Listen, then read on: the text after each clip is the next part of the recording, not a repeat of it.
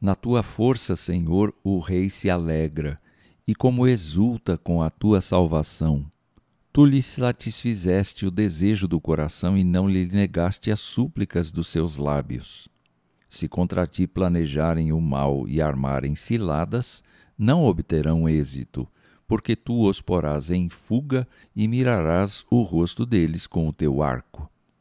Exalta-te, Senhor, na tua força, nós cantaremos e louvaremos o teu poder.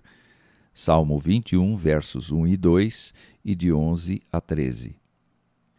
O pano de fundo do Salmo 21 é o mesmo do Salmo 20, no qual Davi, o rei mais importante de Israel, instruía seus concidadãos a suplicar a Deus pelo rei diante da guerra iminente. Ainda no Salmo 20, Davi professava sua fé no livramento que Deus lhe daria na batalha. Pois bem, o que dizer depois de toda a tribulação e angústia que uma luta provoca e da qual saímos vencedores?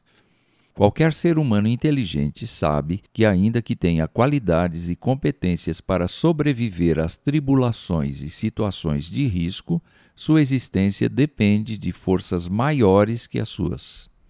Para os cristãos, especialmente, a vida é dom de Deus e, muito mais do que isso, é para ser vivida sob a graça e orientação do próprio Deus e em paz com Ele. Na primeira parte do Salmo, versos de 1 a 7, e na condição de vitorioso na guerra, Davi se alegrou na força que o Senhor exibiu diante dos seus inimigos.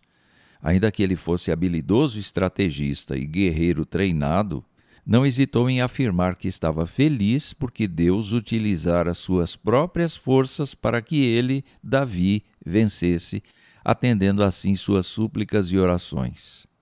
Na segunda parte, dos versos 8 a 12, a poesia reflete o pensamento do povo que confia que seu rei, ajudado por Deus, irá adiante e obterá ainda maiores vitórias será protegido dos planos maldosos dos inimigos e de suas armadilhas e os fará recuar.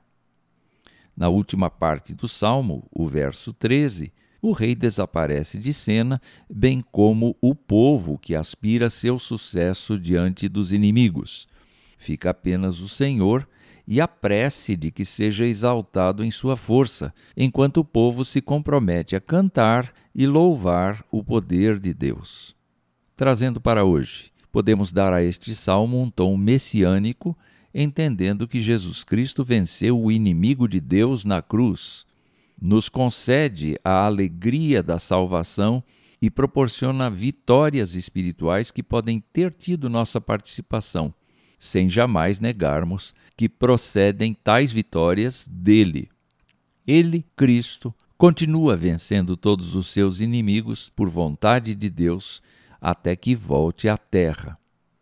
Enquanto isso, nós nos comprometemos a cantar e louvar o poder de Deus em nosso caminho, porque as vitórias certamente são dele em nossa vida.